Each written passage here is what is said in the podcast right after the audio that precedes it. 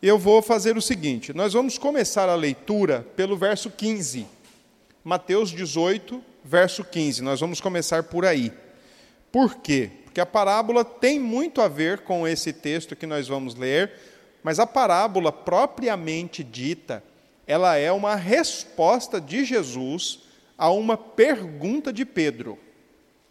Só que o assunto é um só, é um fluxo só, tá? Então, a partir do verso 15 até o verso 35 é basicamente uma ideia grandona. E a parábola é uma resposta à pergunta de Pedro, OK? Então vamos ler. Se teu irmão pecar, tá só assim, né? Se teu irmão pecar, aí dentro de colchetes, isso aí eu vou explicar. Aparece assim: contra ti, vai arguí-lo entre ti e ele só. Se ele te ouvir, ganhaste a teu irmão. Se, porém, não te ouvir, toma ainda contigo uma ou duas pessoas, para que, pelo depoimento de duas ou três testemunhas, toda a palavra se estabeleça. E se ele não os atender, dize-o à igreja. E se recusar ouvir também a igreja, considera-o como gentil e publicano. Em verdade vos digo que tudo que ligardes na terra terá sido ligado nos céus, e tudo que desligardes na terra terá sido desligado nos céus. Em verdade também vos digo que se dois dentre vós sobre a terra concordarem a respeito de qualquer coisa que porventura pedirem, ser-lhes-á concedida por meu Pai, que está nos céus. Porque onde estiverem dois ou três reunidos em meu nome, ali estou no meio deles. Então Pedro, aproximando-se, lhe perguntou: Senhor, até quantas vezes meu irmão pecará contra mim, que eu lhe perdoe? Até sete vezes? Respondeu-lhe Jesus: Não te digo que até sete vezes, mas até setenta vezes sete. Por isso, o reino dos céus é semelhante a um rei que resolveu ajustar contas com os seus servos. E passando a fazê-lo, trouxeram-lhe um que lhe devia dez mil talentos. Não tendo ele, porém, com que pagar, ordenou o Senhor que fosse vendido ele, a mulher, os filhos e tudo quanto possuía, e que a dívida fosse paga. Então o servo, prostrando-se reverente, rogou: Sê paciente comigo, e tudo te pagarei. E o senhor daquele servo, compadecendo-se, mandou-o embora e perdoou-lhe a dívida. Saindo, porém, aquele servo, encontrou um dos seus conservos que lhe devia cem denários, e agarrando-o, o sufocava, dizendo: Paga-me o que me deves. Então, o seu conservo, caindo-lhe aos pés, lhe implorava: Sê paciente comigo e te pagarei. Ele, entretanto, não quis. Antes, indo-se, o lançou na prisão, até que saudasse a dívida. Vendo os seus companheiros o que se havia passado, entristeceram-se muito e foram relatar ao seu senhor tudo o que acontecera. Então o seu senhor, chamando-o, lhe disse: Servo malvado, perdoei-te aquela dívida toda porque me suplicaste. Não devias tu igualmente compadecer-te do teu conservo, como também eu me compadeci de ti? E indignando-se, o seu senhor o entregou aos verdugos até que lhe pagasse toda a dívida. Assim também meu Pai Celeste vos fará, se do íntimo não perdoardes cada um a seu irmão. Amém. Eis o texto. Vamos nós então. Primeiro lugar, versículo 15 ao verso 20, nós temos aí uma orientação do Senhor Jesus como deve ser tratado um irmão faltoso, alguém que pecou contra nós, alguém que fez algo contra mim. Eu deveria. Lembre-se, por exemplo, que nós podemos considerar aqui os versos 15 ao verso 17 como um procedimento que deve ser adotado em relação a faltas que são veladas, faltas que são particulares, pecados que são particulares. Então, por exemplo, eu e seu Camilo tivemos um desentendimento e eu fui muito rude, muito ríspido com seu Camilo. Então, ao invés de seu Camilo sair publicando ou já procurar o conselho da igreja, por exemplo, o mais ideal, recomendado pelas Escrituras, é que ele viesse até mim e falasse comigo, tentasse a reconciliação comigo. Caso houvesse a reconciliação, está resolvido, está sanado. Caso não houvesse a reconciliação, então o seu Camilo deveria pegar mais umas duas ou três pessoas da própria igreja, pessoas que são confiáveis da igreja, são crentes, que querem ver a restauração. Acreditem, tem gente na igreja que quer ver restauração. Acreditem, também tem gente que quer ver o circo pegar fogo. Acreditem, tem das duas qualidades, tá bom? Mas aí ele pegaria três pessoas, pelo menos duas ou três pessoas, isso tem um contexto na época. Seria mais ou menos o seguinte: ele pegar uma pessoa mais próxima a ele, ele e, e ao mesmo tempo também chamar uma pessoa mais próxima a mim, para que essas duas pessoas fossem ajudando ali no, no processo de restauração de, de amizade, de, de laços fraternos. Entretanto, se essas duas pessoas, uma mais próxima a ele, e uma mais próxima a mim não fossem suficientes para contornar aquela situação, não resolver aquela situação, então era recomendado chamar uma terceira pessoa e essa, se possível, nem tão próxima a ele, nem tão próxima a mim, mas totalmente imparcial, distante tanto de mim quanto dele.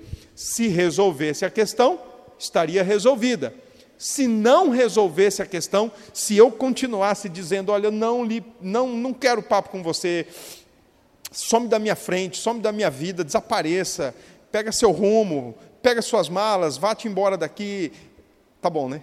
Então, se eu ficasse com essa atitude, aí sim, seu Camilo deveria procurar o conselho da igreja, e aí o finalzinho do versículo 17 diz: considera-o como gentil e publicano. O que, que essa expressão está fazendo aí, Janice? Considera-o como gentil e publicano. Considera-o como alguém que nunca nasceu de novo. Uma coisa é o Evangelho de Lucas, quando fala, quando ensina que Jesus está tendo é, conversa, diálogo, inclusive na casa de publicano. Outra coisa, quando o evangelho de Mateus, de Marcos, de Lucas mostra Jesus, até mesmo falando do evangelho para quem não era judeu, no caso gentil, mas aqui a expressão é considera-o como gentil e publicano. Os passos todos foram dados, os passos necessários foram dados, e diante da contumácia, da insistência, da rebeldia do indivíduo, no caso a minha, eu deveria ser considerado como gentil e publicano, como alguém que nunca nasceu de novo. E então, aí vem a figura da chave, verso 18 ao verso 20, vem a ideia do verso 18 até o verso 20, 19. 18 e 19, a ideia da chave. O que ligar será ligado, o que desligar será desligado. É, isso aqui tem a ver com disciplina, disciplina eclesiástica. Ok? Isso aqui tem a ver com o seguinte, ó, pautado em Isaías 29, chaves, elas tanto podem abrir portas, mas chaves também elas servem para fazer o contrário, fechar portas. Então aqui não é o seguinte, ó, Ô Deus, eu e o seu Camilo nós estamos concordando, viu Deus, que nós vamos ter uma Ferrari cada um no ano que vem. Tá ligado aí no céu, né? Porque nós ligamos.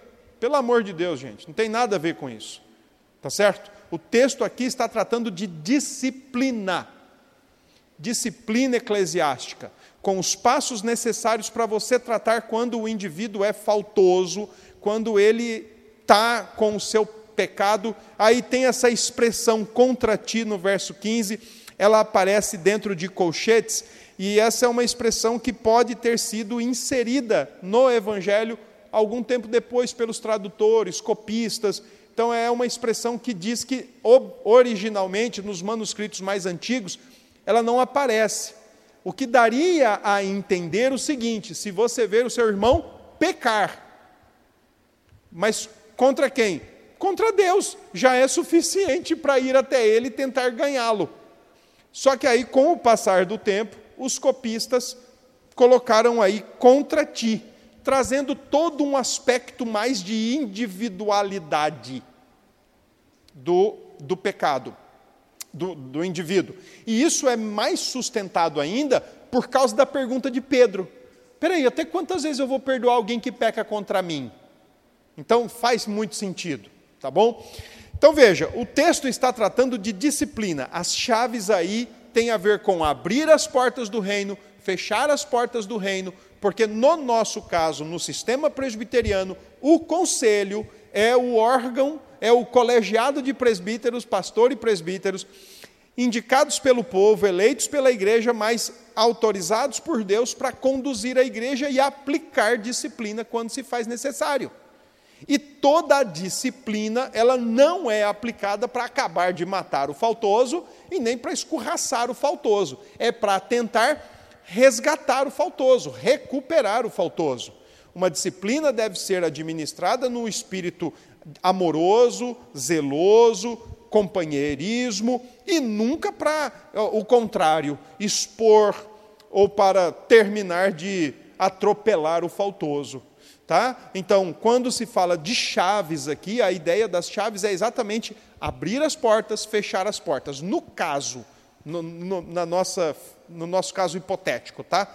Então, no nosso caso hipotético, eu, diante da minha recusa em querer é, ter restauração de amizade, de laços fraternos com o seu Camilo, eu, na minha é, insistência em não perdoá-lo, é, então eu deveria ser excluído da igreja eu deveria ser tratado como gentil e publicano, como alguém que nunca nasceu de novo.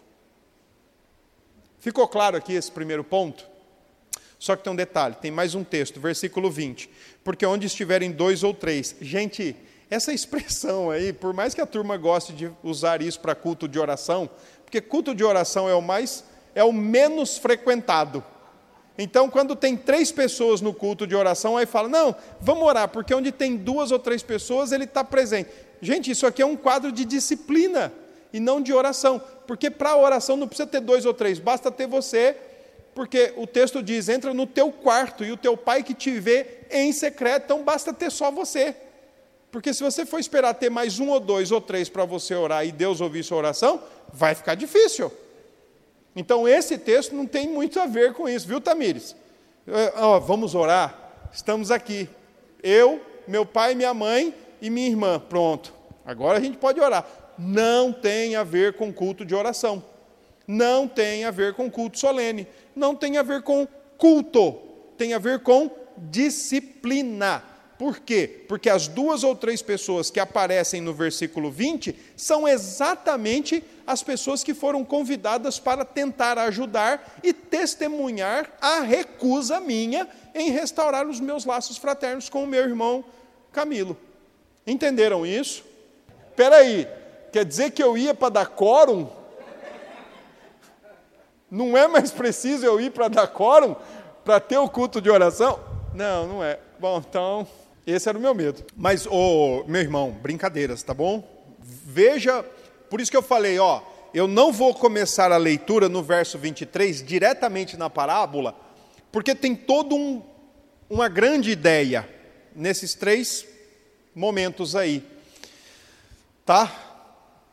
Ah, e outra coisa, hein? Quem tem dificuldade em ver disciplina eclesiástica, a disciplina da igreja, Ó, disciplina é uma coisa, estatuto é outra, constituição é outra e liturgia é outra. Agora, a disciplina faz parte da liturgia da igreja e da constituição da igreja. Então, quem tem dificuldade de achar, ah, não, essa igreja tem muita disciplina. Lembra, Lúcia, quando eu aqui cheguei, além de me chamar de menino, eu sei que você me chamava carinhosamente. 2009, perdão. Lúcia, você me chamava de pastor da disciplina, em 2009. Lembra? Porque a igreja, irmãos, uma das marcas, ó, uma das marcas da verdadeira igreja, uma delas, são três, uma delas é a administração da disciplina. Tem que ter disciplina. Aconteceu o pecado, aconteceu a falta, tem que ser tratado tem que ser disciplinado. Ah, deixa eu ver quem foi. Ah, foi o presbítero. Não, vamos, vamos passar um pano aqui. Opa, peraí, meu amigo. Não é assim, não. Ah, foi o pastor. Não, vamos, vamos passar o pano aqui. Ninguém precisa ficar sabendo. Foi o diácono, foi o diácono Marcondes. Não, vamos. Não, não, não. Não pode, não pode ser assim. Tá? E se alguém tem dificuldade em achar que a disciplina é uma exposição pública, vergonhosa, vexatória, se, tem, se acha que a disciplina é um negócio que a gente faz para escantear a pessoa, não fazemos. Aqui nós não somos congregação cristã do Brasil, por exemplo. Então, veja, nós não fazemos. A disciplina ela não é aplicada para escantear, para acabar de matar ninguém. É para tentar recuperar. Ô, oh, oh, você está indo numa rota perigosa você está indo numa rota errada. Então, meu amigo, a gente vai aplicar uma disciplina em você para fazer você voltar. Volta porque você está indo num caminho muito perigoso. Tá? E é saudável uma igreja que aplica disciplina e que lida com a disciplina nesta maneira correta, nesse espírito de cooperação, de resgate e especialmente de amor fraterno. Disciplina e amor cristão não são coisas autoexcludentes. Uma não exclui a outra. Pelo contrário, elas andam de mãos dadas. Tá? Ah, mas Deus é amor. Verdade. Mas o mesmo Deus que é amor, Hebreus 12 diz que Ele é o Pai que disciplina todos a quem Ele ama. Porque quando Ele não ama, Ele nem disciplina, Ele entrega para o seu próprio coração. E o texto de Hebreus diz que Ele é bastardo. Então presta bem atenção nisso. A gente, quando a, a pior coisa para um conselho é quando tem que aplicar disciplina. Por quê? Porque sente, sofre o pecado do irmão ou da irmã. Sofre. Não queria, não queria que irmãos estivessem indo em rota de colisão com o Senhor, por causa de atitudes egoístas, na maioria das vezes. Não queria, mas caso tenha que acontecer, tem que acontecer, tem que ser aplicado. Ô, oh, meu camarada, não fale não. Ah, e daqui a pouco eu vou tocar num ponto desse, se der tempo. Mas, por exemplo, e quando a pessoa não se corrige, ou dá só um tempinho e faz novamente, e vai fazendo já como que uma agendazinha, o que, que a gente faz? Aí, em nome do amor, passa a mão na cabeça. Não dá, né? Não pode. Então veja, né? O texto vem falando, ó, se o teu irmão fizer isso contra você, faz isso. Se der certo, deu. Se não der certo, faz isso. Se der certo, deu. Se não der certo, faz isso.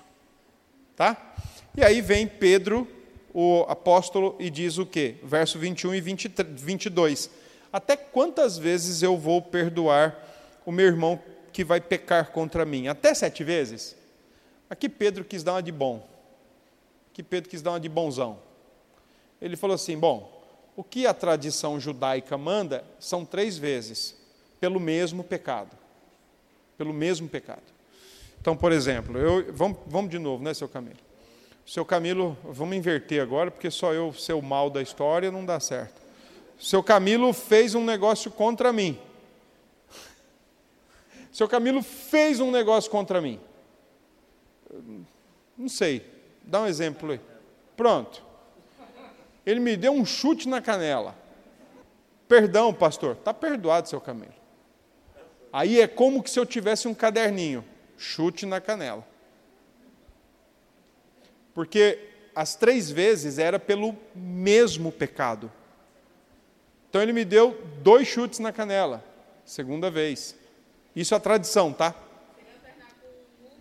Primeira vez. Primeira vez. É, primeira vez. Então a tradição dizia isso: perdoe três, na quarta já não perdoe mais. Por que, que Pedro levanta então o número para sete? Número redondo, número da perfeição, e ele quer dar uma de bom. Então quer dizer que para nós crentes, agora, nós discípulos, se a gente for até sete, nós estamos então no ápice. Nós somos melhores do que diz a tradição. E aí então vem Jesus e diz o quê? Não te digo que até sete, mas até 70 vezes sete. Aqui existe uma coisa muito interessante, existe aí uma ideia muito interessante. Por que é que Jesus está usando essa expressão 70 até sete vezes é, 70 vezes 7? Por que é que Jesus está usando essa expressão? É provável que ele esteja pegando essa expressão em Gênesis 4, quando diz lá da vingança de Caim, e agora, se Caim foi, seria vingado tantas vezes, o Lameque seria vingado muito mais. Parece que Jesus está pegando aquele ato de condenação e aplicando agora em ato de perdão. Mas é claro que Jesus não está tornando o número literal, dizendo assim: ó, faça um caderninho e quando der ou 77, porque tem uma discussão no texto, 77 ou 490, então aí você já está desobrigado em perdoar. Não. O que Jesus está ensinando é que para quem está em Cristo, o perdão é ilimitado. Não tem limite. Não tem contabilidade. Não tem caderninho para anotar. Não tem registro de memória de pecados contra mim e perdão dispensado por aquele pecado. Não existe isso. É ilimitado. Não tem número para ser completo. Ok? Mas lembre-se que Pedro aqui está meio que soberbinho. Ah, quer dizer então que eu vou, fazer, eu vou, eu vou logo falar sete para mostrar que eu entendi e que eu sou bom. E Jesus quebra, chuta a canela dele quebra as pernas dele e diz: Não, não tem limite, sempre que necessário se fizer. Pedro não estava tendo a porta fechada para ele, né? Pedro estava já com as portas abertas, porque em Mateus 16 ele confessa, né? Tu és o Cristo, o Filho do Deus vivo, né? Então ele já não corre esse perigo da parábola ser para ele uma fechadura de porta a parábola para Pedro aqui é para provocar mesmo a reação, face à pergunta dele, para provocar uma reação. E a reação vem aqui de uma forma muito interessante. Deixa eu, deixa eu explicar aqui. Vamos para a parábola? Vamos para a parábola. Olha como Jesus começa a parábola. Por isso, isso é um conectivo explicativo. O que ele vai dizer a partir daí tem exatamente a ver com o que ele acabou de dizer. Ou seja, o, no reino de Deus, o perdão é ilimitado. E agora ele começa. Por isso, e olha a expressão que ele usa: reino dos céus. Isso é uma expressão característica em Mateus, ele não usa a expressão reino de Deus por questões judaicas, ele prefere a expressão reino dos céus. Mas a expressão reino dos céus e reino de Deus são sinônimas. Só muda a escrita, reino de Deus, reino dos céus. Mas a expressão é a mesma, a ideia é a mesma, o sentido é o mesmo, tá bom?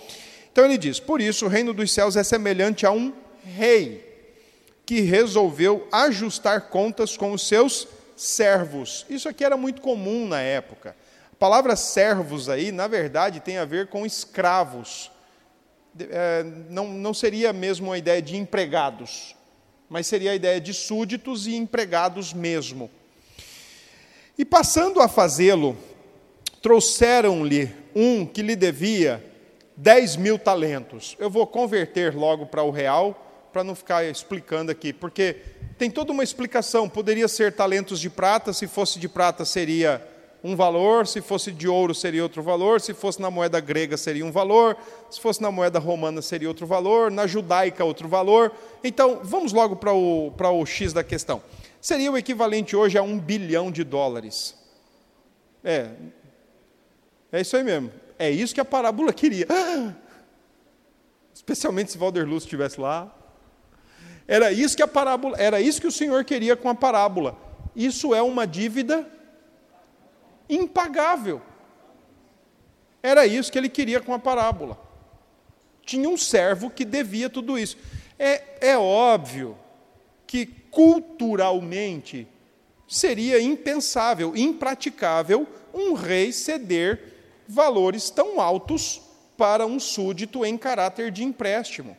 Mas como a parábola tem sempre um anzol de atração e de agarrar o ouvinte pela admiração, aqui está o anzol. 10, 1, 1 bilhão de dólares seriam 6 bilhões de reais. Uma dívida impagável. Tá? Impagável. Vamos em frente. Não tendo ele, porém, com que pagar, obviamente, ordenou o Senhor, o rei, que fosse vendido ele, a mulher, os filhos e tudo quanto possuía, e que a dívida fosse paga. Isso também era um costume da época. Se não tinha como pagar, ou se estava devendo, então faz o quê? Vai você, vai sua mulher, vai seus filhos, e se você tiver ainda algum bem, algum bem material, alguma coisa, vai ser tudo vendido para ser quitada a dívida. Só que tem um problema. Vender um escravo na época não, rendia mil reais.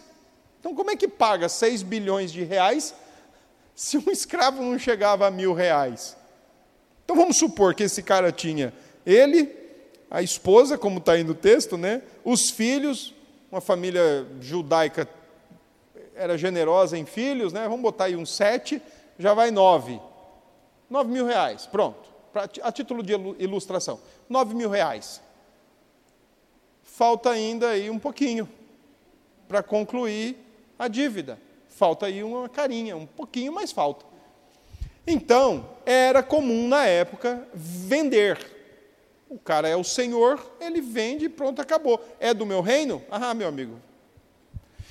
E aí, olha o que diz o verso 26. Então o servo, prostrando-se reverente, rogou Sê paciente comigo, e tudo te pagarei. Não vai, meu filho. Não vai pagar. Não adianta. E aí, o versículo 27, olha o que diz: E o senhor daquele servo, compadecendo-se. A ideia aí é enchendo-se e transbordando-se de misericórdia, uh, mandou embora e perdoou-lhe a dívida. Bom, aqui é o seguinte: você pode entender essa expressão assim. Perdoar a dívida, no caso de, é, esse foi um empréstimo mal que eu fiz. Ou você pode entender no caso, eu assumo o prejuízo. Tá bom, vai embora, esse prejuízo é meu, pronto, acabou. Pode ir embora. Tá bom? Bom, aí o que acontece? Queria que você pensasse assim, ó, numa, na, no desenho, essa parábola ela tem um desenho hierárquico, não como um triângulo, como eu comentei com vocês já alguma ocasião. Não como um triângulo na sua posição normal, um ponto de autoridade que unifica os dois, nem como um triângulo invertido, um ponto lá embaixo que unifica os dois e contrasta, mas essa parábola ela tem uma hierarquia. Então prime... as, as cenas elas vão sempre indo e voltando dentro dessa ordem de maior para menor, não no sentido de rei e servos, porque os dois são servos, mas no sentido do assunto. Então, primeira cena, o rei e o cara que deve um bilhão de dólares. Segunda cena, os dois devedores, o, o recém-perdoado e aquele que deve para o recém-perdoado. Só que ele deve uma merreca, em comparação ao que ele devia, que é o que diz o versículo 28. Saindo, porém, aquele servo encontrou um dos seus conservos, ou seja, servo como ele. Conservo aí é a ideia de servo assim como eu. Não é inferior a ele, mas é como ele, servo também como ele. Vocês já devem ter visto João, Apocalipse 19, quando João vai, quando João quer se prostrar perante um anjo. E o anjo diz para ele: Não, João, levanta, eu sou conservo. Né, eu sou servo como você, assim como você. E aí o verso 28 encontrou um dos seus conservos que lhe devia 100 denários. Devia aí aproximadamente 400 reais. Por aí. Tá bom? Não mais que isso. E agarrando-o, o sufocava, dizendo: Paga-me o que me deves. Então seu conservo, caindo-lhe aos pés, lhe implorava: Sê paciente comigo e te pagarei. A mesma oração que está lá no verso é, 26. Sê paciente comigo e tudo te pagarei. Só que quando a primeira vez essa oração é feita, o Senhor diz: está perdoada a sua dívida. Agora, quando a oração é feita por um par dele, por um servo como ele, ele diz: não, não. Vem o verso 30. Ele, entretanto, não quis. Antes, indo-se, o lançou na prisão. Isso era também costume, de ficar, de ser preso, até que conseguisse pagar. Só que aí, como é que paga preso? Não era o Brasil, que um criminoso dá prejuízo para o Estado, ganha mais de mil conto, a família ganha auxílio carcerado, não sei o quê. Não era o Brasil. Nós estamos falando da Palestina do primeiro século. Então, como é que o cara trabalha para ganhar e poder pagar o que ele deve? Ou seja, da prisão esse cara nunca sai mais. Não sai nunca mais. Ele vai ficar preso para o resto da vida, porque ele não vai ter como vender, como trabalhar. E aí vem o caminho para o fim. Vendo os seus companheiros o que se havia passado, outros servos, né? Viram o que estava acontecendo. E aí começaram a raciocinar. Peraí, esse cara não foi aquele que devia um bilhão de dólares e, e o rei perdoou? E agora, só porque o outro deve 400 reais, ele não pode perdoar? Ele está lançando na prisão e exigindo o pagamento e vai exigir até a última moeda?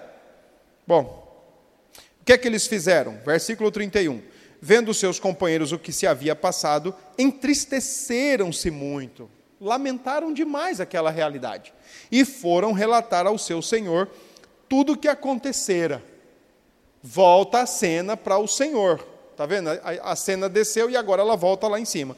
Então o seu senhor, chamando-o, lhe disse: Servo malvado, perdoei-te aquela dívida toda, e aqui é uma linguagem contemplando o tamanho da dívida, porque me suplicaste. Não devia, eh, em outras palavras, de mim eu não ia fazer não, mas você não suplicou, então eu perdoei. É, não devias tu igualmente compadecer-te do, seu, do teu conservo, como também eu me compadeci de ti? Você não deveria ter ido lá e mostrado o mesmo favor, a mesma benevolência que eu mostrei para você? Você não deveria ter levado em consideração o que eu fiz por você? Deveria. A resposta é: deveria.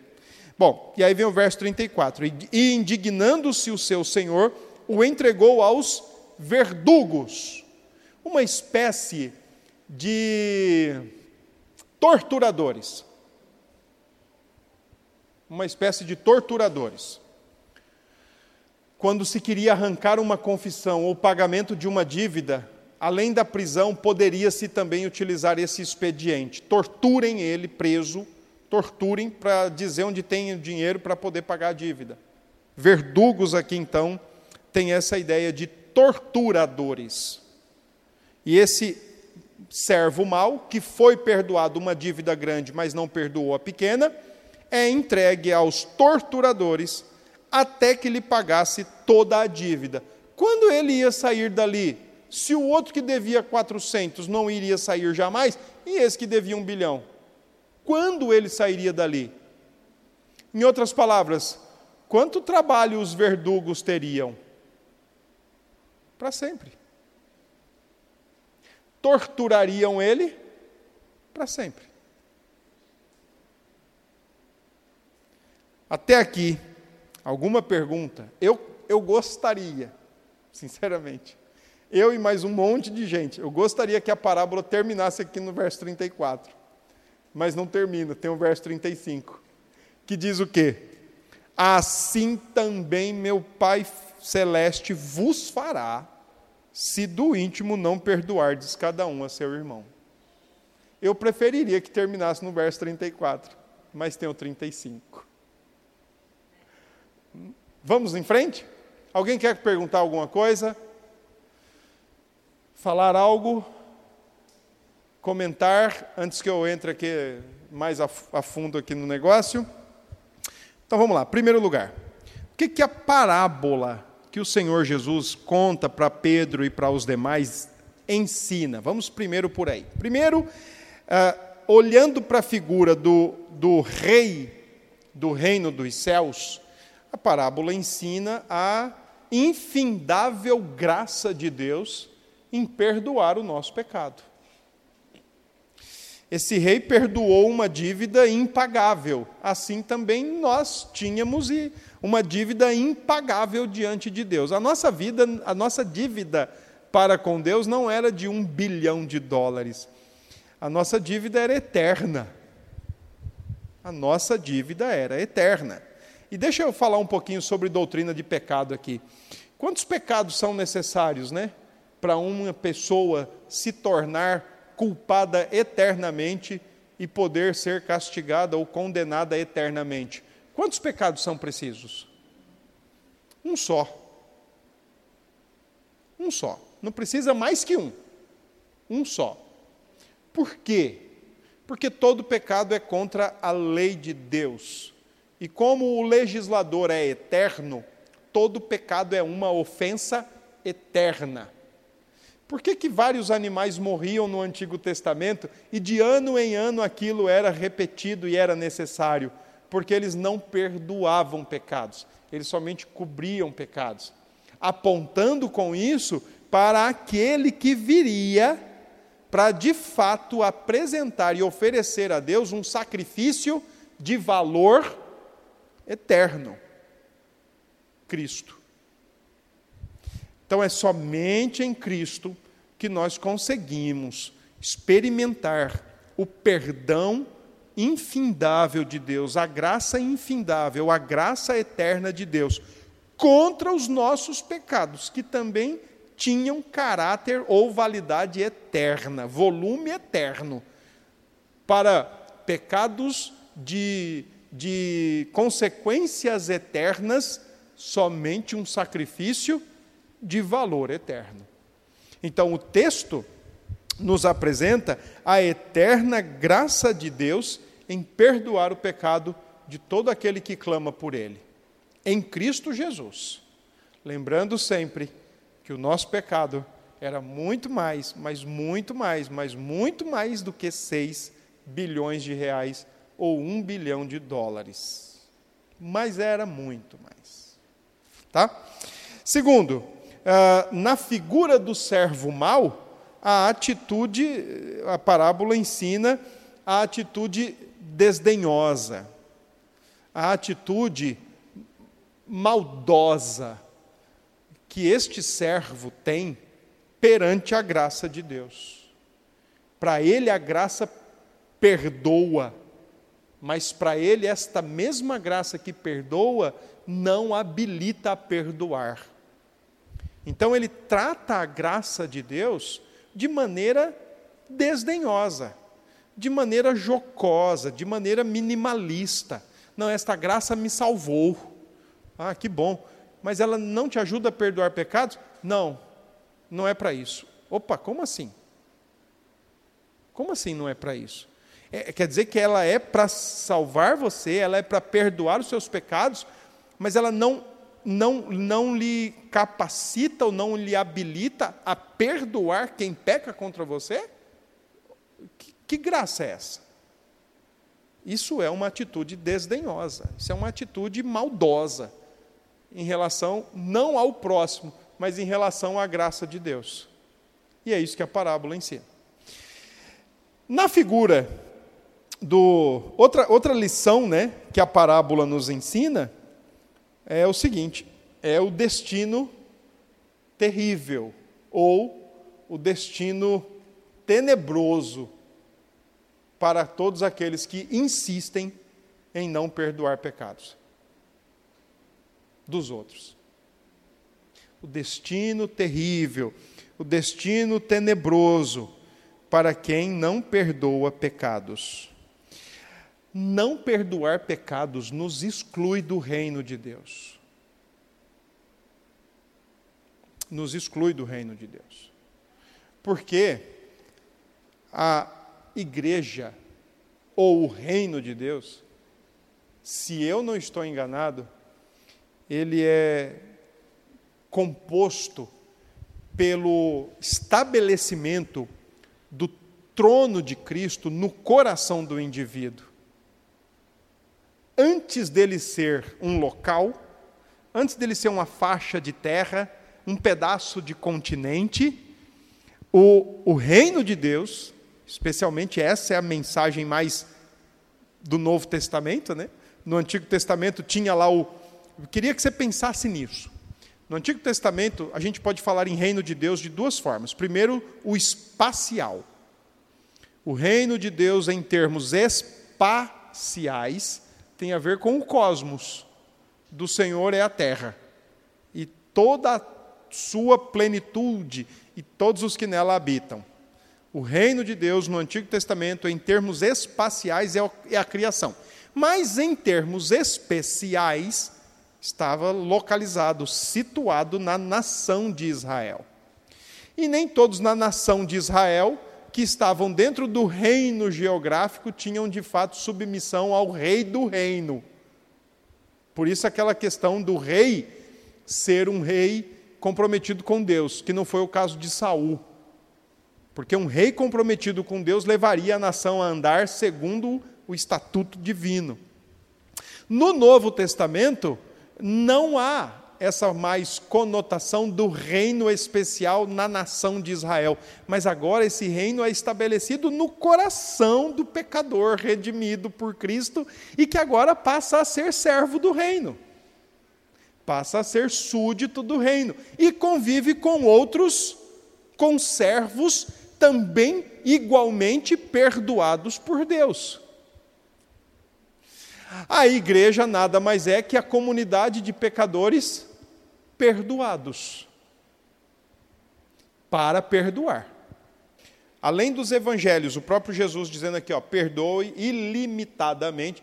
O que mais tem nas cartas é, ó, perdoando uns aos outros. É o que mais tem. Então nunca leu a Bíblia. Nunca.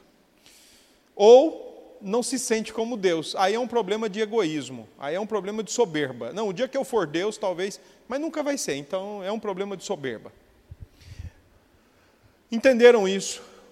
A, a insistência em não perdoar nos exclui do reino. Simples assim. Tá bom? Por que, que a gente pode afirmar isso? Por causa do verso 35, quando diz Verso 34 e 35. Essa figura de entregar aos verdugos até que fiquem lá, paguem toda a dívida, está em Mateus 5. Dá uma olhadinha lá em Mateus 5. Existe uma relação aqui com Mateus 5 muito grande, quando diz aí, a partir do verso 21, ouvistes o que foi dito aos antigos, não matarás. E quem matar estará sujeito a julgamento. Eu, porém, vos digo que todo aquele que sem motivo se irar contra seu irmão estará sujeito a julgamento. E quem proferir um insulto a seu irmão estará sujeito a julgamento do tribunal. E quem lhe chamar tolo estará sujeito ao inferno de fogo. Isso aqui é literal, gente. Isso aqui não é simbólico, não. Alguém que, que é desmiolado, alguém que não usa as suas faculdades racionais. Ah, ah, seria uma forma agressiva de tratar outra pessoa. E aí, se pois ao trazeres a oferta, olha aí que interessante, né? Se pois ao trazeres ao altar a tua oferta, ali te lembrares de que teu irmão tem alguma coisa contra ti, deixa perante o altar a tua oferta vai primeiro reconciliar-te com o teu irmão e então, voltando, faze a tua oferta. Entra em acordo sem demora com o teu adversário, enquanto estás com ele a caminho, para que, olha essa expressão aí, ó, para que o adversário não te entregue ao juiz, o juiz ao oficial de justiça e seja recolhido aonde? À prisão. Em verdade te digo que não sairás dali enquanto não pagares o último centavo mesma relação lá de Mateus 18 e a, e a ideia de ser excluído do reino. Como é que a gente vai olhar para essa expressão de Jesus, versos 34 e, sobretudo, verso 35? Você, nós temos pelo menos aí, vamos lá, quatro, quatro hipóteses. A primeira hipótese seria: ah, Jesus aqui usou uma linguagem de exagero, uma hipérbole. Ele não estava tão assim. Não está tão assim. Ele usou uma hipérbole. Discordo. Talvez Jesus, como diriam os liberais, está só enfatizando o Senhor e o perdão da grande dívida. Não se preocupe com o restante da parábola, porque evangelho é amor. Ou poderíamos entender a parábola de Jesus assim, ó, ah, está falando com fulano, comigo não. Está falando com o seu Camilo, comigo não. Essa é a mais comum, né? Mas a quarta opção eu penso que é a melhor. É exatamente isso que Jesus está falando. É entregue, sofre e é literalmente é, destinado ao verdugo e que vai sofrer mesmo para sempre. Correto, concordo demais com ele. Muito mesmo. Concordo de verdade. Tudo que você falou aí eu concordo, mas não é esse tipo de juízo. Está entendendo? Na prática, na prática, eu concordo demais que quando nós não perdoamos as pessoas, é tudo isso daí. Você é, acorda, você passa o dia, quando você consegue se distrair, beleza, mas quando não, aquilo fica. É como se você tivesse preso a pessoa e ao mesmo tempo prendendo a pessoa. Ah, você vai dormir, vai pensando, e parece que a sua vida fica tão aficionada àquilo. Agora, vamos tentar olhar um pouco mais embaixo aí dessa camada dos problemas, né? É, não tem nem o que dizer contra, né? É. Agora, a gente precisa olhar um pouco mais para baixo aí da coisa. Vamos pensar o seguinte: por que que isso acontece? Por que, que às vezes as pessoas têm a maior dificuldade em perdoar as outras? Eu tento entender isso. Quando eu digo, deixa eu, eu fui muito genérico. Por que, que crente fala que tem dificuldade em perdoar os, o próximo, o outro? Né? Então vamos pensar como Jesus mesmo pensou aqui: um reino com servos o rei diante do rei, os conservos agindo ali erroneamente um com o outro. Então vamos pensar, por que, que na igreja às vezes tem pessoas que dizem que. Não, não. Por exemplo, Eliezer disse ali: Olha, eu não sou Deus para perdoar, só Deus pode perdoar. Ou por que, que na igreja tem pessoas que dizem que não conseguem perdoar? Primeiro, é, antes de eu ir para um pouco mais abaixo aí ainda, embaixo, né? Bom, primeiro é o seguinte: a graça de Deus, o perdão de Deus alcançou, o perdão de Deus gera perdão no nosso coração. Além da gente abraçar, além da gente se sentir perdoado de fato, da nossa dívida eterna, nos habilita a perdoar.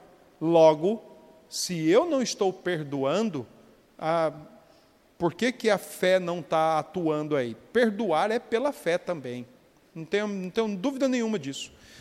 Agora, por que, que a gente tem mais facilidade? Por que, que a gente, por que, que acontece isso? Porque a gente tem mais facilidade em ficar lambendo as feridas.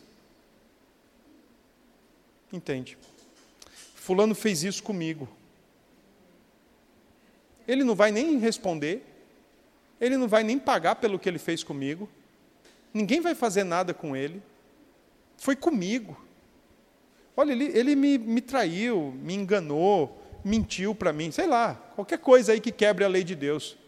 E aí, corações perdoados insistem em assumir uma postura egocêntrica e ficar lambendo as feridas, como que se fosse a pessoa mais injustiçada da face da terra. E esquece, por exemplo, de tudo que fez diante de Deus, com Deus e com outras pessoas, para se colocar no centro ali do, do redemoinho e achar que foi o maior injustiçado da face da terra. Foi mais injustiçado que o próprio Cristo.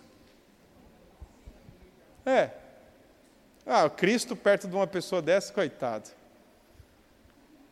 É, você fala com uma pessoa assim, é, você fala para ela: olha, você lembra que o Senhor Jesus tomou 39 chicotadas e eu que estou com uma unha encravada? Aquela infeliz daquela manicure, olha, ela encravou minha unha, eu não volto mais lá, eu não perdoo ela.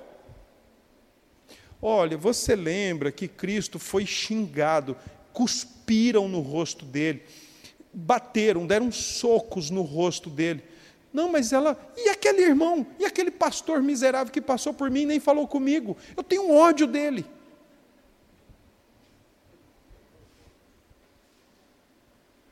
Entende? Uma coisa, tudo que o Hernandes disse aí, que o senhor, que você mencionou, varão, isso tudo é consequência, mas a causa mesmo é a soberba gigante do nosso coração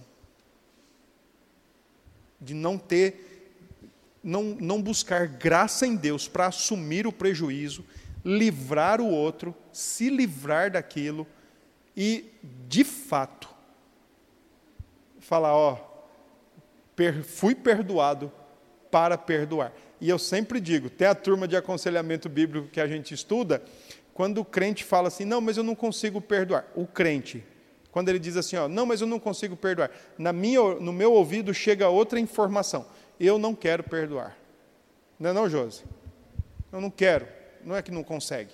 Porque se o perdão da sua dívida eterna foi perdoado, se o pecado da sua dívida eterna foi perdoado por Deus, quem somos nós para não perdoar as coisas que fazem por nós? Quem somos nós, não no sentido de sermos melhores, mas de sermos agraciados, para liberar a mesma graça e restaurar as relações. Tá?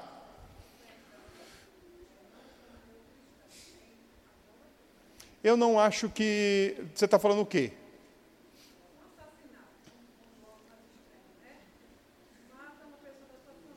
Aham. Josi, eu vou. Vamos certo, mas você está pensando é, em alguém que fez isso para um seu. É isso que você está pensando? Josi, independente de. Eu, eu penso o seguinte, ó. Eu acho que é o seguinte: independente de quem foi, independente do que foi feito, do que foi dito, uma coisa é certa: quem vai ter que lidar com aquilo somos nós. E temos que lembrar o texto clássico todas as coisas cooperam para o bem daqueles que amam a Deus. Todas. Não é todas as coisas boas. Todas elas. E o termo grego lá é uma cerca em volta de tudo mesmo. Então, todas as coisas cooperam para o bem daqueles que amam a Deus. Poxa, mas como assim? Pais, veja aí, se você não precisa enfraquecer, ser enfraquecido, lidar com pecados do coração.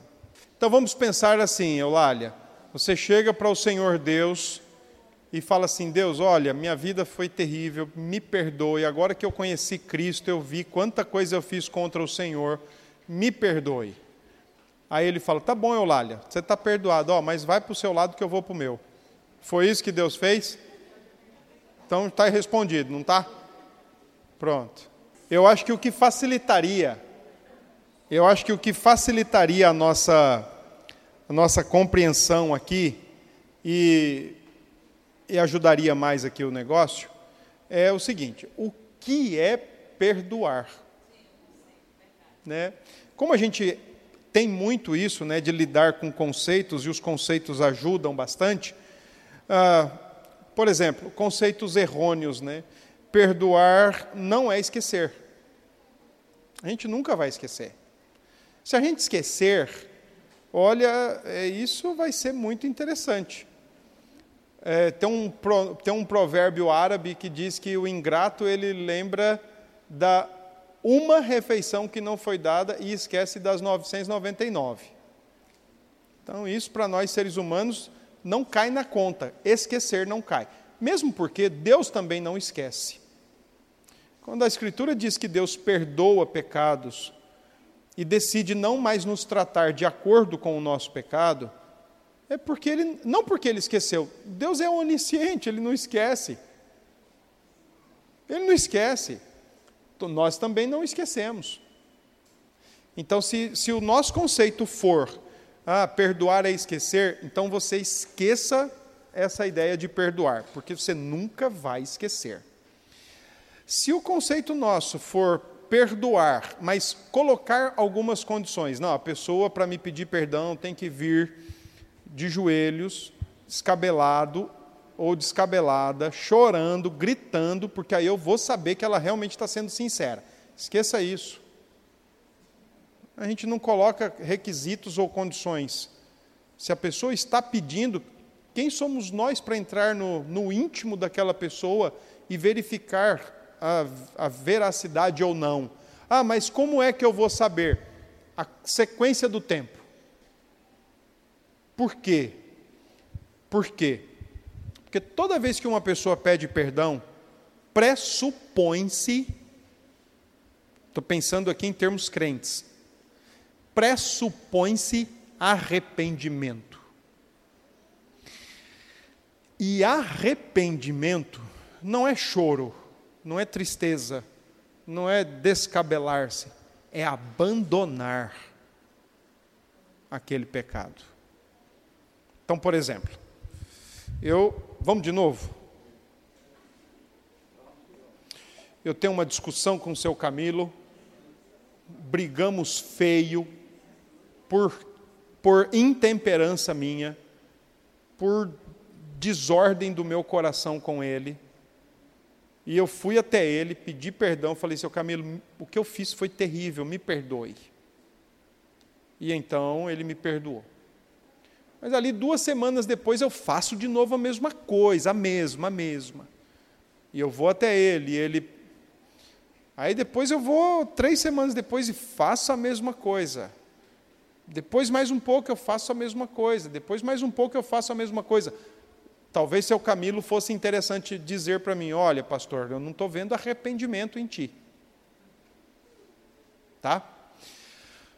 Mas vamos pegar a mesma ideia. Eu discuti feio com o seu Camilo, pedi perdão a ele, ele me perdoou. Só que duas semanas depois eu fiz algo que não foi aquele cenário. Eu errei de novo com o seu Camilo, mas foi numa outra vertente, digamos assim, numa outra área, numa outra direção. E ele me perdoou de novo. Então, sabe quando aquela. Por exemplo, um marido e esposa, vai, namorados, é, jovens. Por exemplo, o cara chega para mim e fala, pastor, olha, eu estou estou enfrentando uma luta, estou pecando e eu não quero mais pecar. O que é está acontecendo, meu filho? Olha, eu estou viciado em pornografia. Então vamos, vamos trabalhar? Vamos. Vamos, vamos, vamos ler a escritura, vamos trocar ideias, vamos conversar, vamos tentar refazer sua mentalidade, seu coração sobre o que é sexualidade e tudo mais. Vamos. Mas aí, semana após semana, o cara chega. Ó, oh, pastor, olha, eu. Meu filho, você quer ou não quer lutar? Por isso que, na maioria das vezes, eu pergunto logo para a pessoa: o que, que você quer da tua vida? Quer servir a Deus ou não quer? Porque se não quiser, eu não vou ficar também. Tá? Então, tem que ter esse, esse olhar aí para a coisa, sabe? Agora, perdoar, se não é esquecer, se não é esperar alguém vir se descabelando, gritando, implorando, chorando. Outra coisa, perdoar é desculpar, ah, ó, tá bom, vai, tá perdoado, mas ó, não, não vai ser mais a mesma coisa, nós não vamos nos falar mais, vai por ali que eu vou por aqui. Isso é perdoar? Não houve restauração, não houve reconciliação. Quando Deus perdoa o ser humano, ele se reconcilia. Dá, sai a inimizade e dá lugar à amizade. A amizade é essa de andar de mãos dadas. Né? Imagine um casal que no seu segundo ano de casamento enfrentam um pecado, e aí, porque é casamento, e eles levam a sério o casamento, eles não querem se separar porque aconteceu um pecado, e agora eles vão, ó oh, marido, você fez isso comigo, ou esposa, você fez isso comigo, está perdoada, mas é o seguinte: a partir de hoje você dorme no quarto, eu durmo na sala, a gente nunca mais vai deitar, nós nunca mais vamos nos deitar juntos. Aí esses caras inventam de ter a longevidade grande, chega aos 90 anos nessa condição, isso foi perdão? Eu acho que não. Né? Irmãos dentro de casa. E aí? Eu, eu acredito que nós temos é muitas é desculpas soberbas, egoístas para não perdoar, para ficar lambendo ferida. Perdoar está muito claro no texto, é assumir o prejuízo literalmente, assumir o prejuízo e restaurar a comunhão, restaurar a aliança. Foi isso que Deus fez conosco. Se a gente fizer diferente, nós não estamos levando em consideração o que a graça de Deus fez conosco. Muito simples. É, o, é a parábola. O Senhor tem um cara que deve para ele muito, ele vai e perdoa, ele assume o prejuízo era uma dívida impagável, como a nossa diante de Deus. Deus assume o prejuízo nosso. E o prejuízo nosso, ele assumiu enviando o próprio filho para a cruz. Pronto, ele assumiu o prejuízo. Aí agora a gente quer ficar acorrentando, amarrando as pessoas? Não, porque fez isso para mim, fez isso para mim, fez isso para mim. Meu amigo, é o seguinte: você não vai ter como mudar Fulano, não. Agora eu acho que é melhor você liberar logo o perdão de verdade e viver livre e viver sua vida de graça e de misericórdia com Deus, porque fulano não se preocupe não. Mas se tu és um servo do reino, um escravo do reino, a vida no reino é caracterizada por perdão e reconciliação. OK? Mas e se a pessoa não reconhece? Vai ficar amarrado a isso para o resto da vida? vai ficar preso a essa, a essa mágoa, a esse rancor para o resto da vida? Esse é, às vezes eu acho que esse é um defeito nosso também, que eu acho que é um pecado nosso mesmo, ficar esperando vir. Aí vai ficar preso para o resto da vida. Ah, não perdoou, não perdoou. É, é terrível, cara, é terrível. É terrível. Imagine, né? É, eu sempre gosto de pensar nisso. Quando Deus nos perdoou é, é, aí no, no, próximo escorregão nosso, eu sabia, Pedro, que você ia fazer isso. Ó, desde, 2000, desde 1990 e pouco que você me dá trabalho. Ó, lembra aquela vez que eu te livrei disso? Lembra aquela vez que você. Imagine Deus fazendo isso para cada um de nós. Não tem condições. Né? Por, isso que ele, por isso que o texto lá de Salmo diz é, que ele não nos trata segundo o nosso pecado. Eu acho que é Isaías que fala que lançou no mar do esquecimento. Ele prefere não lembrar, prefere não trazer à tona, nos perdoa, assume o prejuízo e acabou. Mas talvez esse tenha. É, mas aí esse é o seu problema. Porque quando você fala, ah, tá massa, você jogou para debaixo do tapete, você não resolveu a questão. Também tem isso. Né? Porque, uma, porque veja. Por que não conversa? Ô meu, vem cá, ó. Já é, eu não contei, mas talvez já seja a quinquagésima vez que você faz a mesma coisa. Você realmente está certo? Você está realmente convicto que está arrependido? Porque eu, pela graça de Deus, quero lhe perdoar ilimitadamente. Mas, ó, para seu bem, procure mudar sua atitude. Eu penso o seguinte: deixe-me colocar uma questão aqui. Assim como lá em Israel nem, todo eram, nem todos eram israelitas verdadeiramente falando, Assim também numa igreja, nem todos são igreja. Isso é muito fácil. Nem todos são igreja. Numa igreja, nem todos são igreja. Entenderam isso? Eu estou partindo do princípio que igrejas são pessoas e não prédio. Então, numa igreja, nem todos são igreja. Então, como é que a gente olha para um texto como esse, onde o cara se recusa a perdoar e diz que ele vai ser entregue aos verdugos e vai sair dali até pagar toda a sua dívida. Ele não vai sair porque a dívida é grande, então ele vai sofrer para o resto da sua existência. E, e, diz o texto que assim também o Pai vai fazer se do íntimo o cristão não perdoar. Tem um detalhe: o genuíno cristão perdoa. Deixa eu concluir meu raciocínio. Então, em primeiro lugar, que juízo é esse que o Senhor Jesus está falando?